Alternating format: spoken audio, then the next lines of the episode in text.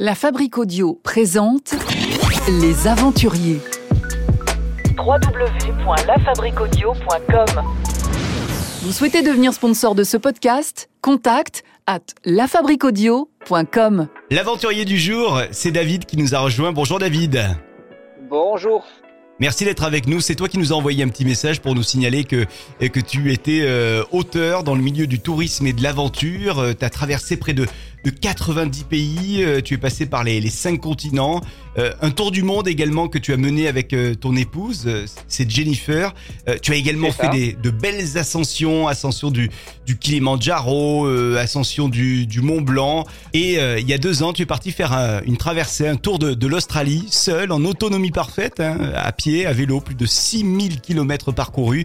Tu en as fait un livre de cette aventure, euh, livre intitulé euh, Un horizon rouge qui est à, à découvrir, qu'on peut commander évidemment sur, euh, sur Internet. Et c'est donc de ce livre dont on va euh, parler, hein, David. Ouais, c'est ça. C'était euh, il y a deux ans, ben, la traversée de, l'Australie. C'était en mars 2020. Donc j'étais parti en fait de juste en dessous de, Brisbane, de Byron Bay, du point le plus à, à l'est. Et j'avais l'intention de, de rejoindre le, le, le point le plus à l'ouest, donc de l'autre côté, en traversant en plein centre par les, par les déserts. Et je voulais faire toute cette, toute cette traversée euh, à pied. Donc, si ma mémoire est bonne, on était en pleine, euh, en plein Covid, en pleine pandémie mondiale. C'est ça, et ça a donc un peu chamboulé mes plans. En fait, je suis, euh, je suis arrivé en Australie le, le 10 mars, exactement, et euh, je crois que c'était euh, deux jours ou trois jours après, le 12 ou le 13 mars, que, que toutes les frontières se fermaient. Je me rappelle, j'étais rentré dans, sur le territoire australien vraiment juste à, juste à temps. Et euh, donc, nous, enfin, en Australie, il y avait eu un petit peu, un petit peu de décalage, donc euh, j'ai pu démarrer ma marche normalement. Et euh, donc, j'avais fait toutes les prévisions. Ça faisait deux ans que je travaillais sur, ce, sur, ce, dos- enfin, sur, ce, sur cette aventure. Mm. Et donc j'avais des amis et puis mon épouse Jennifer qui devait me rejoindre pour m'aider à me ravitailler dans les déserts. Donc j'ai commencé ma marche en pleine confiance. Moi c'est vrai que je suivais de loin ce qui se passait. Euh, puisque en fait quand je suis parti on, parlait à peine du Covid c'était encore juste une simple grippe. Euh, donc ça m'inquiétait pas. J'ai commencé à marcher, à marcher. J'ai marché 700 km euh, jusqu'à ce que les frontières euh, en Australie aussi se, ferment et euh, que j'apprenne que je pouvais plus continuer, qu'il fallait absolument que je m'arrête. Euh, donc là, j'étais, tout seul, euh, tout seul face à l'aventure. Donc je me rappelle, j'étais arrivé dans une petite ville qui s'appelle Roma. J'étais un petit peu perdu, je savais pas trop où aller. J'avais, euh, j'entends parlait de plus en plus du, Covid aussi. Et euh, j'ai vu un monsieur qui sortait d'un, magasin qui m'a souri, donc je suis allé lui parler. Et euh, c'est lui qui m'a appris en fait que l'Australie était confinée, que j'avais plus le droit d'avancer. Donc là, je savais plus du tout quoi faire. Et donc ce monsieur, il s'appelle Georges. C'est un Français qui était installé là-bas depuis 1972. Et c'est marrant parce qu'on a parlé cinq minutes sur un bord de trottoir et il m'a hébergé ensuite chez lui pendant deux mois. Donc c'était vraiment la, la rencontre miracle. Et alors, tu avais décidé de, de partir euh, faire ce, euh, ce tour de l'Australie euh, à pied en solo. Pour quelle raison cette fois-ci c'était en solo alors que dans tes voyages précédents, eh bien, vous étiez parti à plusieurs, notamment avec ton épouse? Ouais, alors bah, c'est vrai que moi je m'étais, j'avais fait une petite liste de, de, de rêves là, tout ce que je voulais accomplir. Alors au départ c'était pas forcément l'Australie, c'était simplement une, je voulais faire une long, un long voyage à pied, une longue traversée à pied. Et en me penchant sur une carte, j'avais vu euh, bah, que l'Australie c'était une terre, sauvage, euh, euh, une beauté brute, originelle, tout ça. Donc c'était vraiment un, territoire qui m'attirait. Donc je me suis dit que je me lançais là-dedans. Et ben, mon épouse, elle, elle a un travail à côté, donc elle pouvait pas à ce moment-là s'arrêter pendant pendant six mois, puisque c'est le temps qu'il m'a fallu pour traverser.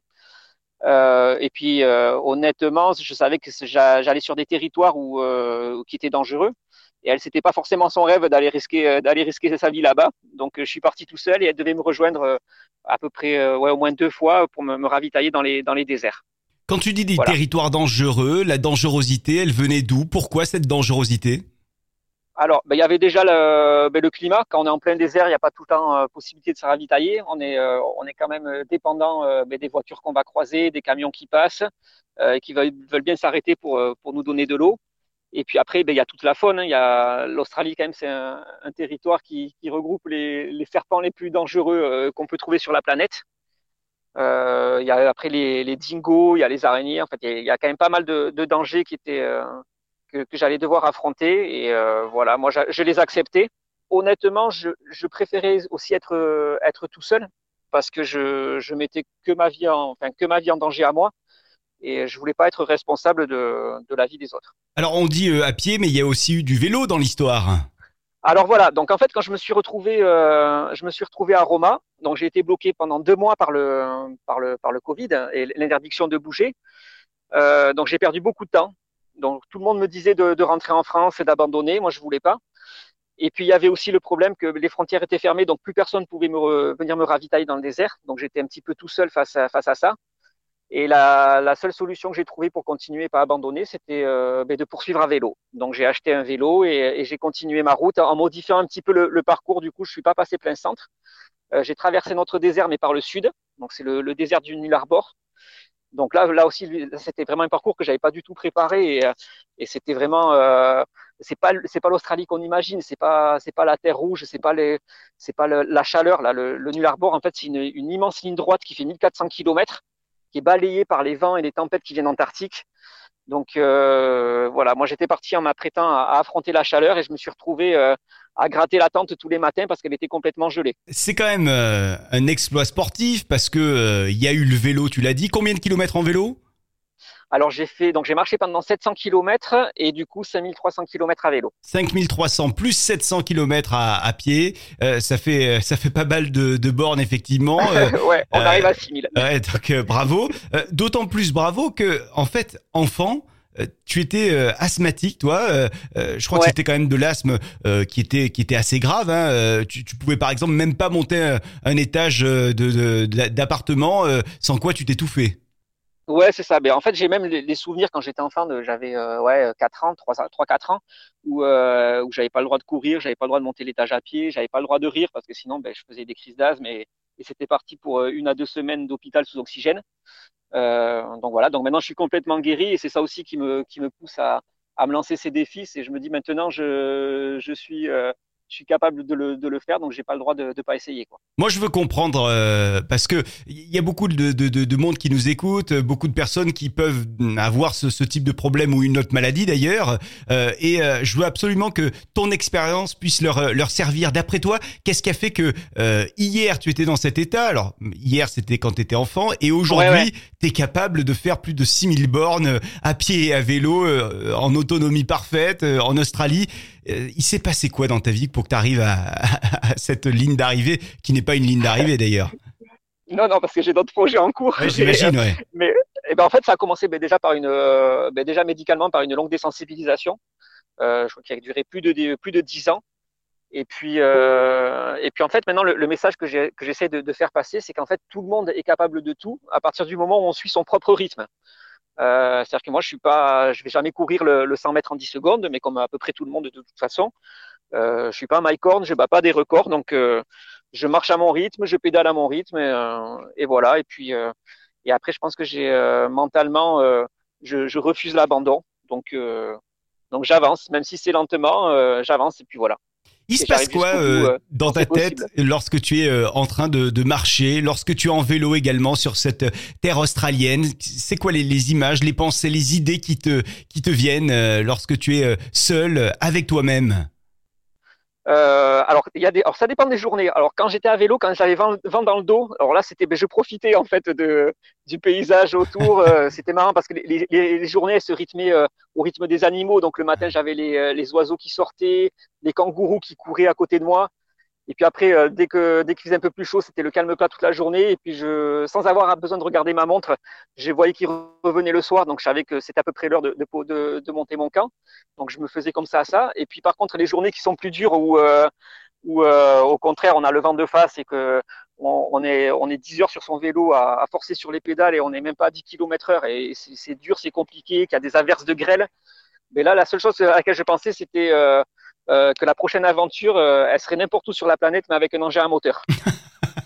Et alors ça, maintenant que c'est fini cette aventure euh, australienne, euh, qu'est-ce que t'en penses? Est-ce que réellement elle sera, euh, la prochaine aventure sera à moteur, ou est-ce que non, effectivement, tu reprendras tes, tes, pieds, ton vélo et tout ce qui, ce qui est non, naturel? ben, Alors, mais je suis déjà reparti à pied là cet été. J'étais sur le sur le GR10 euh, dans les Pyrénées. Donc j'ai fait euh, toute la traversée des Pyrénées en 38 jours, donc c'était euh, 950 km. Et j'ai pas j'ai pas utilisé de moteur, euh, juste mes juste mes jambes. Donc finalement voilà, je me suis pas Je n'ai pas tenu ma, ma, promesse du désert. Quoi. Quelle a été la, la, plus grosse difficulté à laquelle tu as été confronté pendant ces, ces, quelques mois passés en Australie?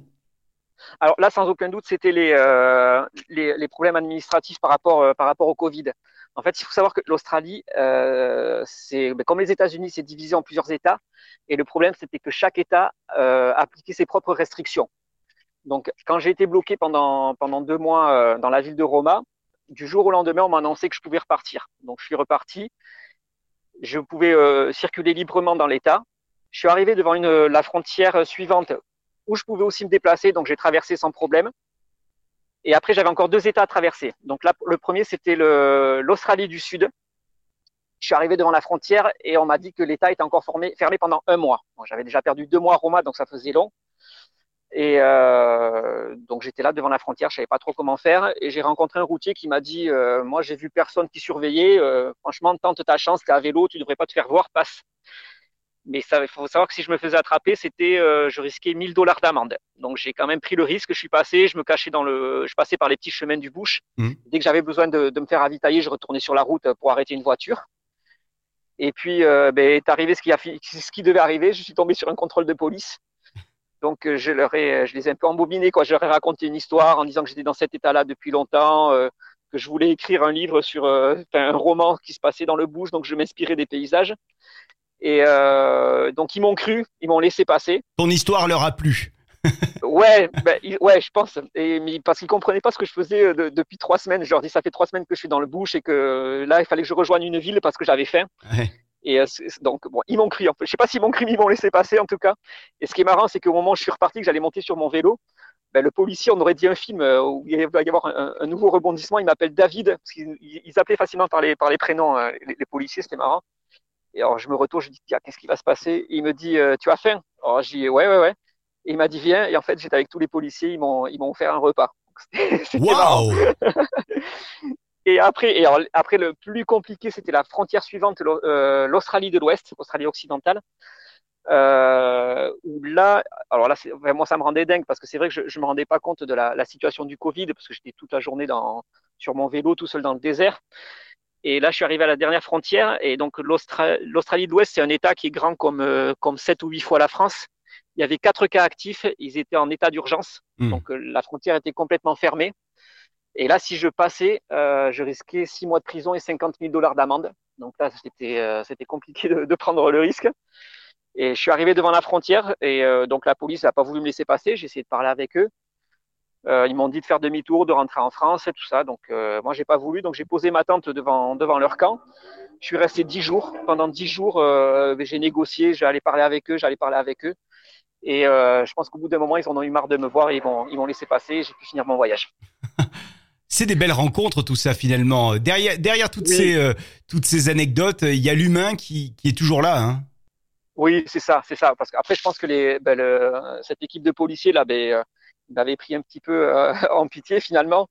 Et, euh, en fait, la, façon exacte dans laquelle je suis passé, c'est que je savais que si je trouvais un travail de l'autre côté de la frontière, euh, j'avais le droit de traverser. Mais bon, donc j'ai regardé les, petites annonces sur Internet, j'ai postulé un job, j'ai expliqué à la, à la dame en fait ce que je faisais réellement. Et euh, donc un, un, beau matin, elle m'a dit bon, ok, je vais t'aider. Et je suis allé voir donc la police euh, ben, un beau matin, quoi, le, le dixième jour. Je leur dit c'est bon, j'ai trouvé un travail, je peux passer. Et, bon, eux ils étaient pas dupes, ils m'ont dit non non, on sait que c'est n'importe quoi, que tu veux juste que tu veux juste continuer ton voyage. Et ils ont quand même accepté d'étudier mon cas et et ils m'ont ils m'ont laissé passer, mais ils savaient très bien, ils savaient très bien euh, la réalité de, de mes envies de, de, de, passage de frontière. David, on le disait, tu as fait plus de de 6000 kilomètres à pied et à vélo en Australie, et puis tu as tu as eu de nombreuses autres aventures, euh, des, des grands défis sportifs. Mais finalement, ce que j'entends avec cette discussion qu'on a ensemble depuis tout à l'heure, c'est que euh, ce qui t'anime toujours, c'est les rencontres humaines. Hein oui, ça, honnêtement, sans, sans les Australiens, j'aurais j'aurais jamais pu faire ce, ce, voyage. Euh, que ce soit Georges qui m'a hébergé pendant deux mois, bon, les policiers qui ont accepté de me laisser passer. Mais après, euh, ben, quand j'étais dans le désert, ben, j'étais dépendant euh, euh du bon vouloir des gens qui s'arrêtent pour me ravitailler. Et euh, c'est marrant parce qu'il y avait souvent les, les routiers, ben, eux, ils allaient plus vite que moi, donc ils se passaient le message entre eux, dire peut-être à un Français là sur la route, arrête-toi, donne-lui à boire ou à manger. Et, Et, euh, et des fois, je, re- je retrouvais les mêmes aussi. Donc, c'était, euh, c'était, c'est vraiment eux qui m'ont permis de, de, de faire cette, cette longue traversée. Il y a eu d'autres très belles rencontres humaines euh, lors de ton voyage, lors de ton, de ton aventure euh, en Australie? Oui, alors euh, j'en ai une en, en, en mémoire, une belle anecdote en fait qui, bah, qui m'a fait passer aussi au-delà de, bah, de mes préjugés à moi, où j'avais été, j'avais été hébergé une nuit par une, une famille d'Hare Krishna. Donc euh, moi franchement avant de partir, les, les Hare Krishna c'était euh, c'était des gens qui avaient la tête rasée, qui étaient en tongs et en toge, et voilà, qui, chan- qui chantaient Hare Krishna toute la journée quoi. et euh, pour moi c'était une secte. Et en fait j'ai été hébergé par une rencontre que j'avais fait sur le, le bord de la route. Donc j'étais, j'étais hébergé donc pour pour la nuit dans- cette famille. Et, et en fait, pas une seule seconde, ils ont essayé de me convertir ou de me parler de leur religion. Les, les seules fois où on a abordé le sujet, c'est parce que moi j'étais curieux et que je leur, je, je leur posais poliment des questions. Mais euh, voilà, je suis allé au-delà de mes préjugés et euh, aujourd'hui on est toujours en contact et j'ai ben, des amis Hare Krishna, c'est cool quoi. Il y a quoi dans ce bouquin? Un horizon rouge? Il y a tes anecdotes? Il y a tes souvenirs? Il y a des photos également? Alors il y a tout ça, il y a tout ça. Euh, alors il n'y a pas de pas trop de photos, c'est vraiment c'est vraiment de le, le récit. Hmm. Euh, mais il y a tout voilà où j'explique toute la comment le, le ce rêve est né, toute la préparation, que ce soit logistique, euh, euh, le matériel, la préparation physique et tout ça. Et puis après ben il y a voilà vous êtes euh, vous êtes dans mon sac à dos euh, à partager la, la traversée avec moi. Sauf que vous avez pas mal aux pieds vous. Et là, il va se passer quoi pour toi dans les, les prochains mois, les prochaines années? Quels sont tes, tes projets là qui arrivent et dont tu viendras nous parler à nouveau dans Les Aventuriers? Euh, là actuellement, là, ça va être assez calme maintenant. Je continue à, à écrire d'autres livres. Là, je, j'ai un, j'ai un roman là qui est en finition. Et après, pour euh, pour l'année prochaine, 2023, je sais pas encore exactement, mais on repart. euh, on a le projet de repartir en tour du monde avec euh, avec Jennifer. Il y a un endroit sur Terre où tu aimerais aller et où tu n'as pas eu encore l'occasion de mettre les pieds? Bah, à peu près tout- partout où je suis pas encore allé.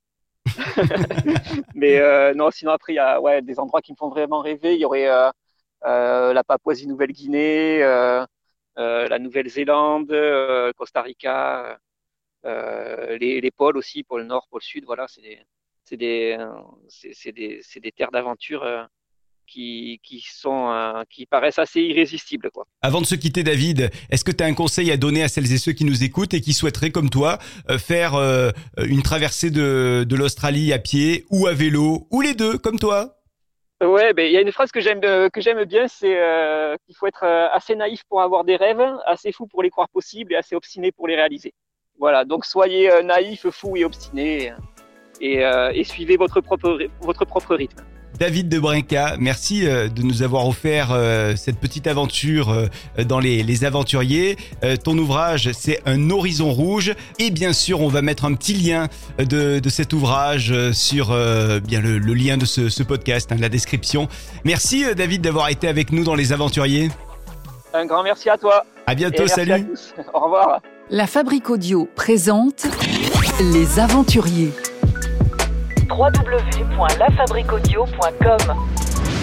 Vous souhaitez devenir sponsor de ce podcast? Contact à lafabriquaudio.com.